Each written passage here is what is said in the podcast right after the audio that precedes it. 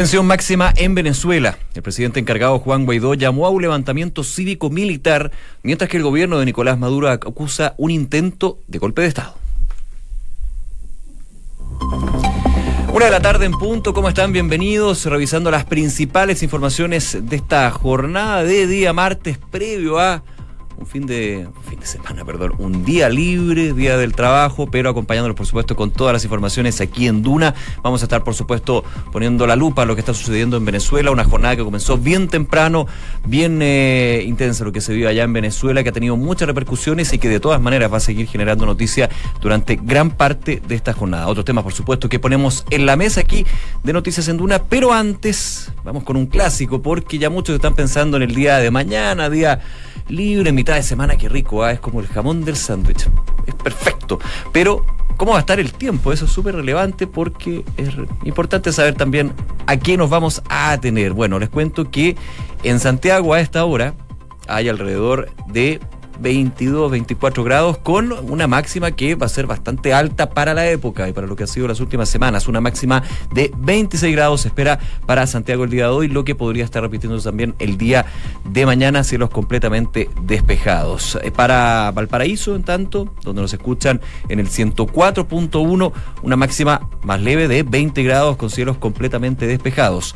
En tanto, vamos al sur con Concepción, una máxima también que va a llegar a los 20 grados en los termómetros con eh, bastante viento, ¿ah? entre 25 y 40 kilómetros por hora durante la tarde. Y en Puerto Montt, donde nos escuchan en 99.7 FM, van a tener una máxima de 13 grados con algo de lluvias, chubascos ocasionales durante la tarde y nubes que se van a mantener durante toda esta jornada, lluvias también que podrían aumentar durante la noche. Volvemos a la capital para revisar algunos de los datos que nos entrega la Unidad Operativa de Control de Tránsito del Ministerio de, Transporte, por ejemplo, habla de un bus de transporte público en Pana, en la local de Américo Vespucio el Oriente, la salida Recoleta, ocupando primera pista de vía local con gestión alta en Recoleta, lo que también podría hacer un efecto dominó hacia los distintos sectores que llegan a este punto. También ruta 5 al norte, en salida Santa Isabel, avance con precaución, hay congestión en ese punto, colisión múltiple, la ruta 5 al norte, altura departamental, ocupando la pista izquierda y un camión detenido en General Velázquez al norte en el sector Lovalle ocupando la pista derecha.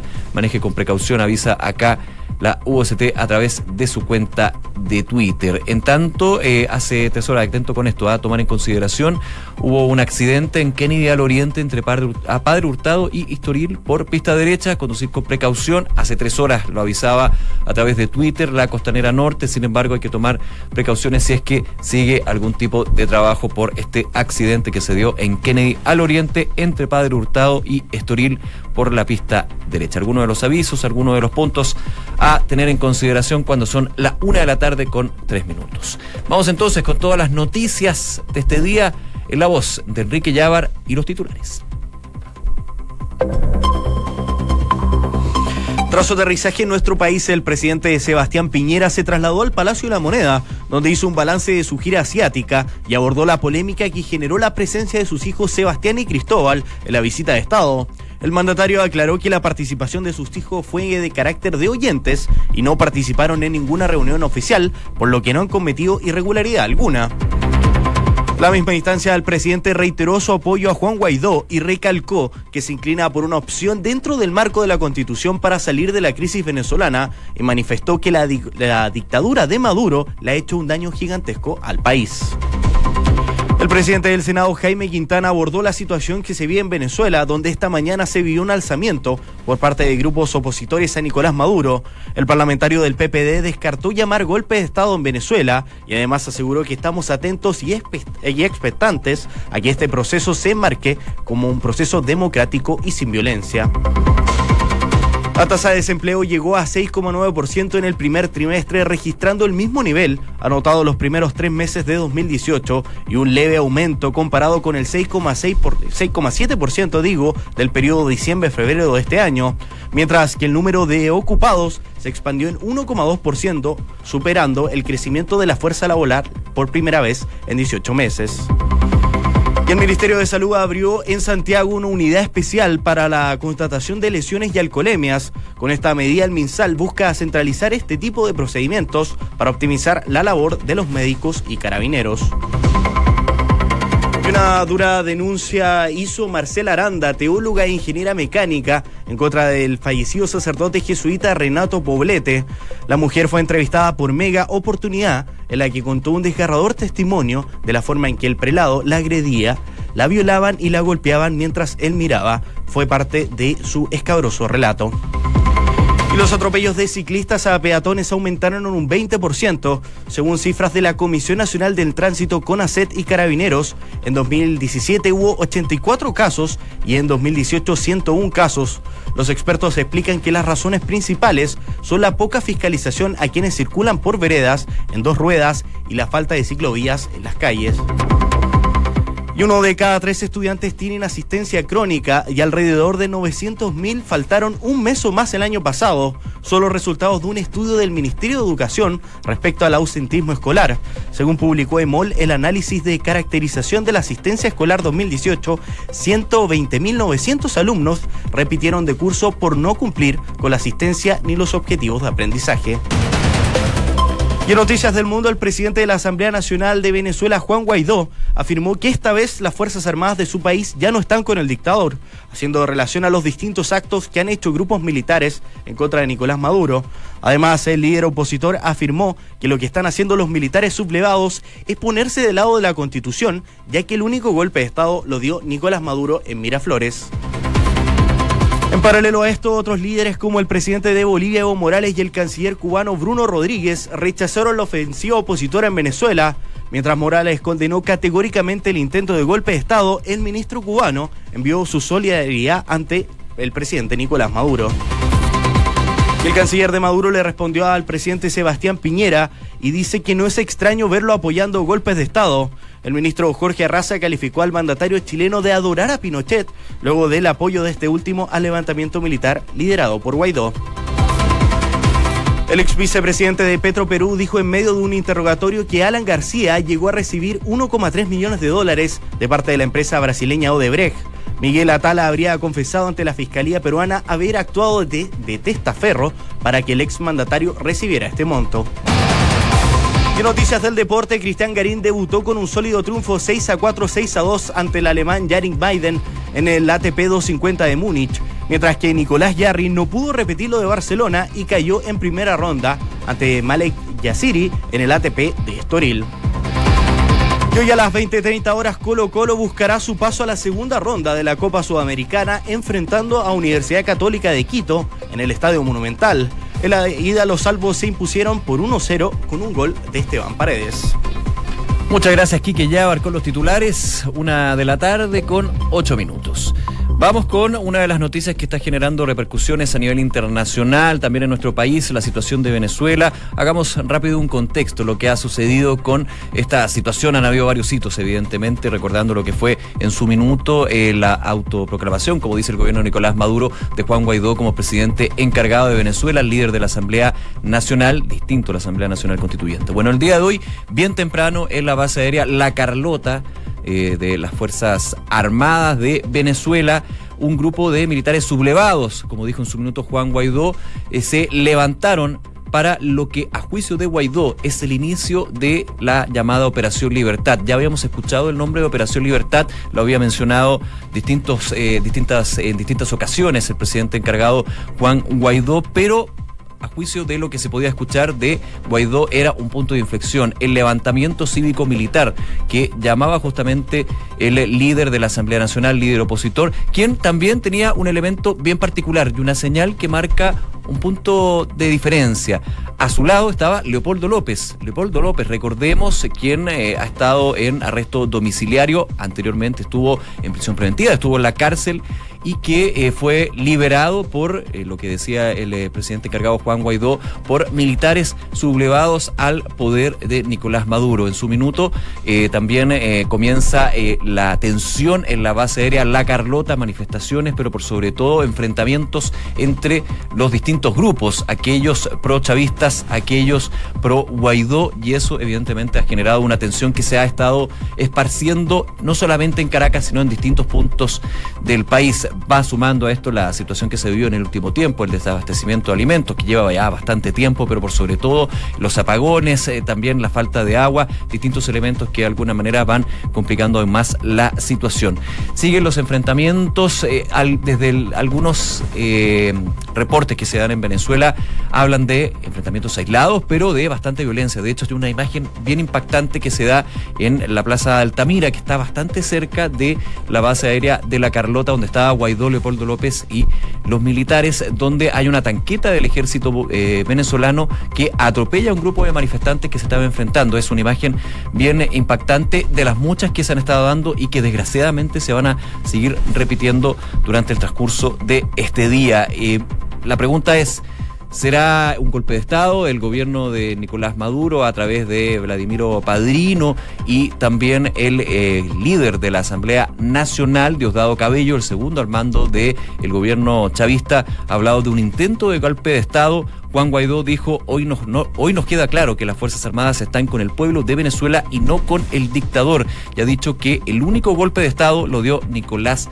Maduro usurpando el poder en el Palacio Miraflores. Son eh, versiones totalmente encontradas, contradictorias entre una y otra. Evidentemente, lo que sí está en concreto es que la tensión es máxima en Venezuela. Ya han habido pronunciamientos también a nivel internacional. A las tres y media de la tarde habla una videoconferencia entre las autoridades que conforman el Grupo de Lima. Esto fue confirmado por el presidente Piñera, quien nuevamente entregó su apoyo al presidente Juan Guaidó. Y hace solo algunos instantes la ONU instó a la máxima moderación y evitar la violencia en Venezuela. El secretario general de las Naciones Unidas, Antonio Gutiérrez, de hecho, Guterres, perdón, dijo que eh, el líder opositor Juan Guaidó llamó un levantamiento. Dice lo siguiente: el secretario general insta a las partes a ejercer la máxima moderación y apela a todas las partes a evitar la violencia y tomar medidas inmediatas para restablecer la calma. Es la última información que se conoce desde la ONU. Vamos a estar atentos, por supuesto, a lo que suceda con esta reunión del Grupo de Lima. Queremos seguir analizando, viendo lo que ha sido también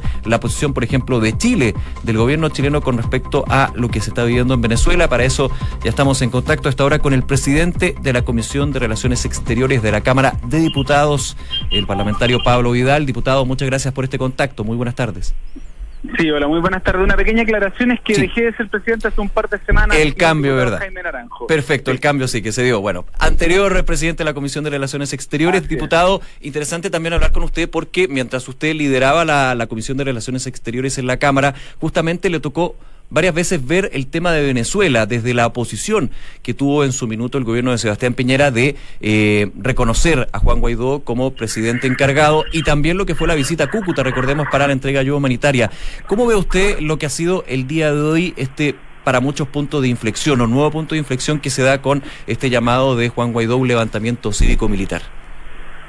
Mira, yo creo que lo que nos enfrentamos hoy día es a un día triste, un día preocupante para Venezuela, eh, nuevamente vemos cómo las posturas que tomaron eh, trinchera, como lo que hizo Chile, como lo que hizo el presidente Piñera, de reconocer rápidamente a Juan Guaidó eh, y asumir que él era el presidente, lo único que ha construido es a más polarización, a más eh, violencia, no ha sido una solución a la crisis que atraviesa este país. Y eso es tremendamente preocupante porque aquí este problema no se trata de Nicolás Maduro o Juan Guaidó, acá se trata de qué pasa con el pueblo venezolano que está sufriendo desde hace tanto tiempo. Necesitamos que exista un verdadero restablecimiento democrático en Venezuela, pero no es Guaidó el camino para que eso ocurra. Entonces tú miras hoy día la declaración que hace la ONU, lo que ha dicho la Unión Europea, lo que ha dicho el gobierno español, y están en la línea de la calma, el llamado al diálogo, de la búsqueda de una negociación, de una salida pacífica y tú miras a Chile, el grupo de Lima, y da la sensación de que estuvieran contentos con lo que está pasando hoy día en Venezuela. Eso a mí no me gusta, no me gusta ver a Chile del lado de los países que no buscan el diálogo y la salida pacífica, sino que los que están buscando lo que podría lamentablemente transformarse en un derramamiento de sangre del pueblo venezolano. Diputado, en ese punto, ¿usted cree que desde la mirada del gobierno chileno y los que conforman el Grupo de Lima se está de alguna manera ocultando la intención de, por ejemplo, una intervención militar que ha sido descartado por los miembros del Grupo de Lima, pero con sus palabras uno entendería que se estaría llegando a justificar ese eventual hecho. Yo creo que lamentablemente Chile hoy día no está en el lado correcto de la historia. Yo creo que el presidente Piñera nos ha demostrado en varias ocasiones que ha tenido un comportamiento completamente errático, tanto él como el canciller y este gobierno en temas de relaciones internacionales, donde tienen una medida respecto de su evaluación a los derechos humanos cuando se refieren a Venezuela, pero tienen otra vara cuando se trata de China. O sea, tenemos un gobierno que no ha sido claro en el manejo de las relaciones exteriores, que desahucia una sur, pero constituye sur a pesar de que dijeron que una tenía seco ideológico, constituyen otro espacio con seco ideológico. Y así, son varios los errores que el gobierno del presidente Piñera ha cometido en relaciones exteriores. Y este me parece grave. Me parece grave porque cuando tenemos un supuesto eh, levantamiento armado, un intento de golpe de Estado, lo que países como el nuestro deberían hacer es el llamado a la calma, a la construcción de un diálogo, a buscar una salida negociada. Acá yo no he defendido nunca Nicolás Maduro porque creo que esto no se trata de Maduro Guaidó, y mucho menos de que o estás con uno o estás con el otro. Yo no estoy con ninguno de ellos dos, yo creo que hay que estar aquí detrás del pueblo venezolano, y el pueblo venezolano está sufriendo y no va a ser con un golpe de Estado que se acabe ese sufrimiento. Estamos conversando con el diputado Pablo Vidal. Eh, yo comentaba que, como usted es miembro de, la Comisión de Relaciones Exteriores, de hecho, citaron un par de veces a Roberto Ampuero, cuando justamente existía la crítica desde la oposición por la rápida eh, postura que tomó el gobierno de Sebastián Piñera en términos de reconocer al presidente encargado y dejar de reconocer a el gobierno de Nicolás Maduro. En estos minutos, donde estamos viendo enfrentamientos en Venezuela, que no son nuevos desgraciadamente y que se podrían seguir repitiendo durante eh, la tarde, hay una videoconferencia que va a justamente sostener los líderes del Grupo de Lima. ¿Cuál cree usted que podrían ser las miradas hacia adelante y por sobre todo llegar justamente a lo que ha sido la tendencia de las distintas miradas? Porque de todas maneras hay que decirlo, aquí se están tomando posiciones para un lado o para otro. Sí, a mí lo que me gustaría es que el Grupo de Lima se sumara a la línea que ha tenido México, que ha tenido Uruguay, que ha tenido la Unión Europea, que ha tenido la ONU, que es la búsqueda de la paz, que es la búsqueda de una solución. Pero tengo, tengo el derecho hoy día a dudar de que yo creo que el gobierno va a empujar lo que ha hecho Guaidó. Yo creo que al gobierno chileno lamentablemente le gusta lo que está haciendo Guaidó por precisamente el sesgo ideológico que tienen. A ellos no les gusta Nicolás Maduro. A mí tampoco me gusta Maduro pero lo que menos me gusta es que hayan muertos, que hayan heridos, que haya enfrentamientos en Venezuela. Sí, diputado, pero un sesgo ideológica, eh, yo no, lo quiero simplificar, pero hablando de derecha e izquierda, uno diría que no estamos en eso, porque de hecho Juan Guaidó no es de derecha. Sí, lo que pasa es que quién es más derecha y quién es más de izquierda, creo que es una discusión vacía. Aquí lo que estamos hablando es que al presidente Piñera y al Grupo Lima no le gusta el tipo de gobierno que ha tenido Venezuela durante los últimos años. Pero recién desde hace un año a la fecha uno podría decir que hay una, una duda legítima respecto a la constitucionalidad de la presidencia de Nicolás Maduro. Antes de eso no. Había una ratificación de que todas las elecciones habían sido limpias y democráticas. El tema es que se quiebra el diálogo con República Dominicana en enero del 2018 y ahí, de ahí en adelante todos los acontecimientos se nublan, pero ante ese, ante esa confusión, yo no desconozco la crisis que hay en Venezuela, pero ante esa crisis, ¿de qué lado está Chile? Y Chile ha estado del lado de Guaidó. Y lo que yo hubiese preferido es que Chile hubiese estado del lado del diálogo. Que lo han hecho otros No estoy nombrando a países que son irrelevantes. Estamos hablando de la Unión Europea, de las Naciones Unidas. Estamos hablando de actores relevantes para el orden mundial que han dicho que este no era el camino. Pero que algunos han criticado, en, ese punto, diputado, algunos han criticado la neutralidad que han tomado con respecto a la crisis de Venezuela. Por supuesto, pero es que yo creo que en este tipo de circunstancias lo que le corresponde a la comunidad internacional es la neutralidad y es ponerse a disposición de soluciones. Porque cuando tú tomas postura, en el fondo estás disponible a hacer cosas que son intromisiones internas en un país. Yo, yo sí creo que acá la solución tiene que surgir al interior de Venezuela. Eso no nos puede hacer ciegos respecto de lo que está haciendo Maduro pero tampoco nos puede ser ciego respecto a lo que está diciendo Guaidó. Acá la crítica bajo la cual se reconoce a Guaidó es que el presidente Maduro estaría fuera del orden constitucional. Lo que establece la constitución venezolana es la posibilidad de que un presidente encargado en, en vacío de poder pueda convocar elecciones en un plazo de 30 días, que se vencieron el 26 de febrero, han pasado dos meses y siguen reconociendo a Guaidó. Guaidó es tan inconstitucional como lo que ellos reclaman. Finalmente llegan a un vacío de poder en los dos lados, podríamos decir. Exacto, entonces, aquí, que, si tú te das cuenta, volvemos a lo de siempre. Tenemos problemas que Maduro, que Guaidó, es que el pueblo venezolano está sufriendo. ¿Y cómo colabora Chile a la solución de ese sufrimiento? Yo, creo que, a ver, eh, suena fácil lo que digo y me dirían a mí cómo se soluciona. No tengo la respuesta al detalle, nadie la ha tenido. Es complejísimo, es difícil, pero Chile, que ha tenido que enfrentar procesos difíciles en su historia, sabe que una salida pacífica son menos muertes, son menos dolor, son menos heridas que una salida dolorosa como la que podría ser un golpe de Estado con derramamiento de sangre. Acá hay que negociar con Maduro, hay que forzar a Maduro a sentarse en una mesa a negociar, a convocar a nueva elección y que sea el pueblo venezolano el que pueda decidir su destino. ¿O acaso el presidente Piñera está disponible a que acá la salida sea otra, sea violenta? Él ha dicho que no, él ha dicho que no quiere eso, pero hay que complementar esas palabras con acción. Bien, diputado Pablo Vidal, nuevamente muchísimas gracias por este contacto y analizar la compleja situación que se vive en Venezuela y que también atañe, por supuesto, a Chile en estas relaciones exteriores. Gracias nuevamente. Muchas gracias a usted y ojalá que las cosas desenlacen de buena manera, porque todavía los hechos están muy muy calientes y, se desatan las pasiones. Ojalá, pues todos esperamos. Muchas gracias, que esté muy bien. Listo. Hasta, luego. gracias. Bien, seguimos atentos, por supuesto, a la situación de Venezuela. Solamente eh, complementar y reiterar que a las tres y media, alrededor de las tres, tres y media, está esta videoconferencia de los cancilleres, las autoridades del Grupo de Lima, donde, como decía el diputado Pablo Vidal, tendremos más miradas con respecto a lo que va a ser el apoyo para un lado u otro a nivel internacional en esta crisis que se vive en Venezuela el día de hoy, que lleva bastante tiempo, evidentemente. Una de la tarde con 20 minutos. Noticias en Duna con Nicolás Vial.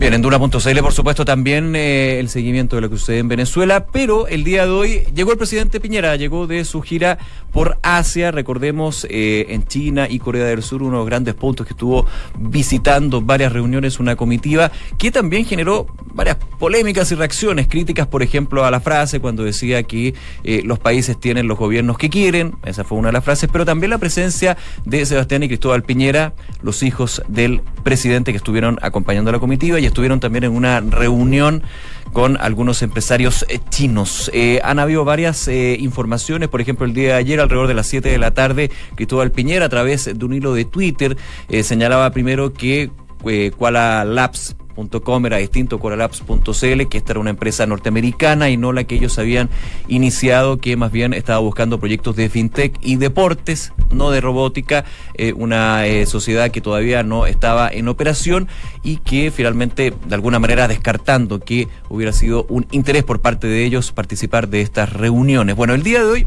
llegó el presidente Piñera, habló de Venezuela, evidentemente, pero también habló de la polémica que se generó por la presencia de sus hijos. Algunas de las frases que dijo en el Palacio de la Moneda. Soy presidente de Chile las 24 horas del día, los 365 días del año y también soy marido, padre de cuatro hijos, abuelo de 12 nietos. Me siento orgulloso de Chile y también muy orgulloso de mi familia. Por esa razón, al igual como lo han hecho todos los presidentes, desde que recuperamos la democracia, invité a, mis dos hijos a acompañarnos en este viaje. Esas fueron las primeras palabras del presidente Piñera cuando justamente reaccionaba a lo que fue la crítica, que no solamente quedó en crítica, también en requerimientos presentados por el Frente Amplio, el Partido Comunista y el Partido Socialista ayer a la Contraloría General de la República. ¿Qué dijo al respecto de estos requerimientos? Piñera, quiero dejar en claro que el financiamiento total del viaje corre por cuenta privada y por tanto no significó costo alguno para el Estado, pero además ellos, los hijos de Sebastián Piñera, no participaron de ninguna reunión oficial con autoridades de China o Corea, solo participaron de una reunión informativa como oyentes que fue abierta, transparente, en que como presidente expuse la realidad y el potencial de nuestro país. Eso se refería entonces a la situación, pero además agregó un hecho nuevo dijo que ha pedido a la Concillería que elabore un protocolo transparente, participativo y objetivo, regulando la forma en que deben integrarse las delegaciones que acompañan al presidente en sus giras internacionales. Dijo Piñera, esperamos que ese protocolo esté listo y operativo lo antes posible y por supuesto me someteré a que ese protocolo establece. Esas son también eh, las informaciones que entregaba el presidente Piñera, ya ha pedido a la Cancillería que elabore un protocolo para la comitiva que acompaña a las visitas oficiales de los presidentes de la República. Entonces también, de alguna manera, uno entiende el presidente Piñera acusa que podría haber habido algo de imprudencia o por lo menos faltó algo porque justamente está señalando a nivel público de que está solicitando una modificación, un mejoramiento en los protocolos de quienes acompañan al presidente de la República en estos actos, en estas visitas oficiales. Tiene toda la razón.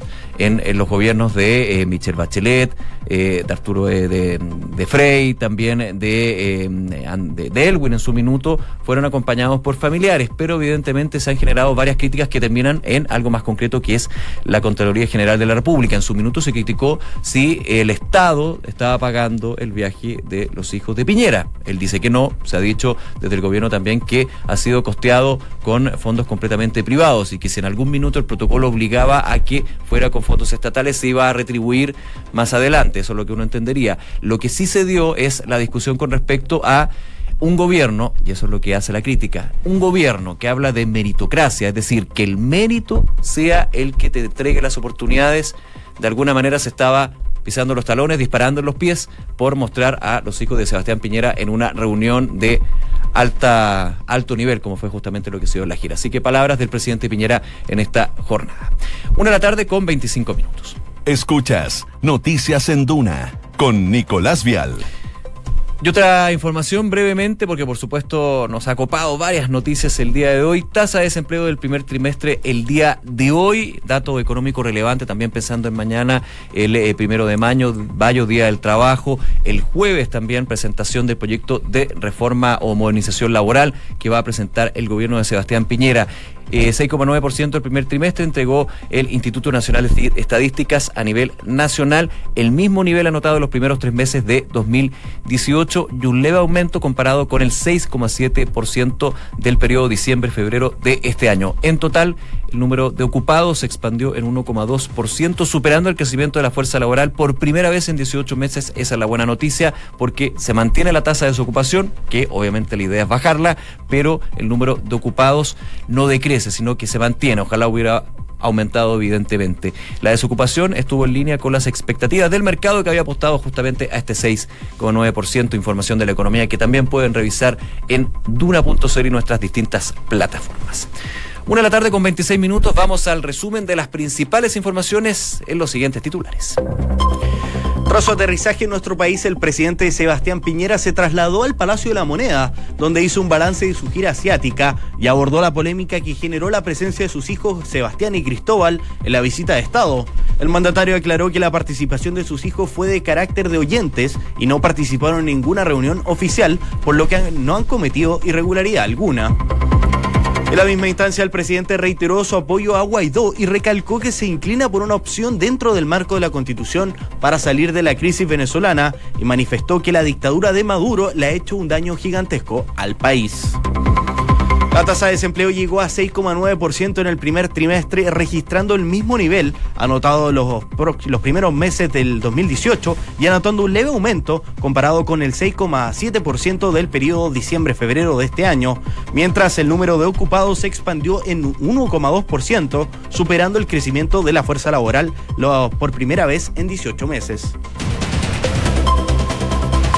Y en noticias del mundo, el presidente de la Asamblea Nacional de Venezuela, Juan Guaidó, afirmó que esta vez las Fuerzas Armadas de su país ya no están con el dictador, haciendo relación a los distintos actos que han hecho grupos militares en contra de Nicolás Maduro. Además, el líder opositor afirmó que lo que están haciendo los militares sublevados es ponerse del lado de la Constitución, ya que el único golpe de Estado lo dio Nicolás Maduro en Miraflores. Y en paralelo, otros líderes como el presidente de Bolivia, Evo Morales, y el canciller cubano Bruno Rodríguez rechazaron la ofensiva opositora de en Venezuela. Mientras Morales condenó categóricamente el intento de golpe de Estado, el ministro cubano envió su solidaridad al presidente Nicolás Maduro. Y noticias del deporte, hoy a las 20.30 horas Colo Colo buscará su paso a la segunda ronda de la Copa Sudamericana, enfrentando Universidad Católica de Quito en el Estadio Monumental. En la ida los salvos se impusieron por 1-0 con gol de Esteban Paredes. Una de la tarde con 28 minutos. En Banco Vice las transferencias electrónicas son más simples. Ahora puedes copiar y pegar los datos que te comparten sin necesidad de transcribirlos uno a uno.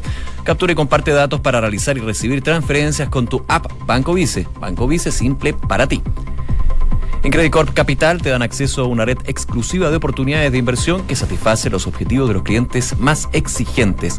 Son parte del grupo financiero Credit Corp con más de un siglo de trayectoria en Latinoamérica y más de 30 años en Chile. Credit Corp Capital, excelencia en inversiones. Inmobiliaria Armas, empresa líder en la industria con más de 50 años de trayectoria, te invita a conocer e invertir en sus múltiples y atractivos proyectos inmobiliarios de alta plusvalía. Conoce más en iarmas.cl. Y el e-commerce está creciendo a pasos agigantados y Bodega San Francisco lo sabe muy bien, respaldando la gestión logística de las más grandes empresas de Chile. El arriendo de bodegas es tu mejor decisión. Conoce más en www.bsf.cl. Nos vamos, gracias por acompañarnos, por supuesto todas las informaciones, todos los contenidos en duna.cl y los invitamos a que sigan en nuestra sintonía porque ya viene en minutos información privilegiada y luego la tercera PM. Que estén muy bien, que tengan una excelente tarde. Nos vemos.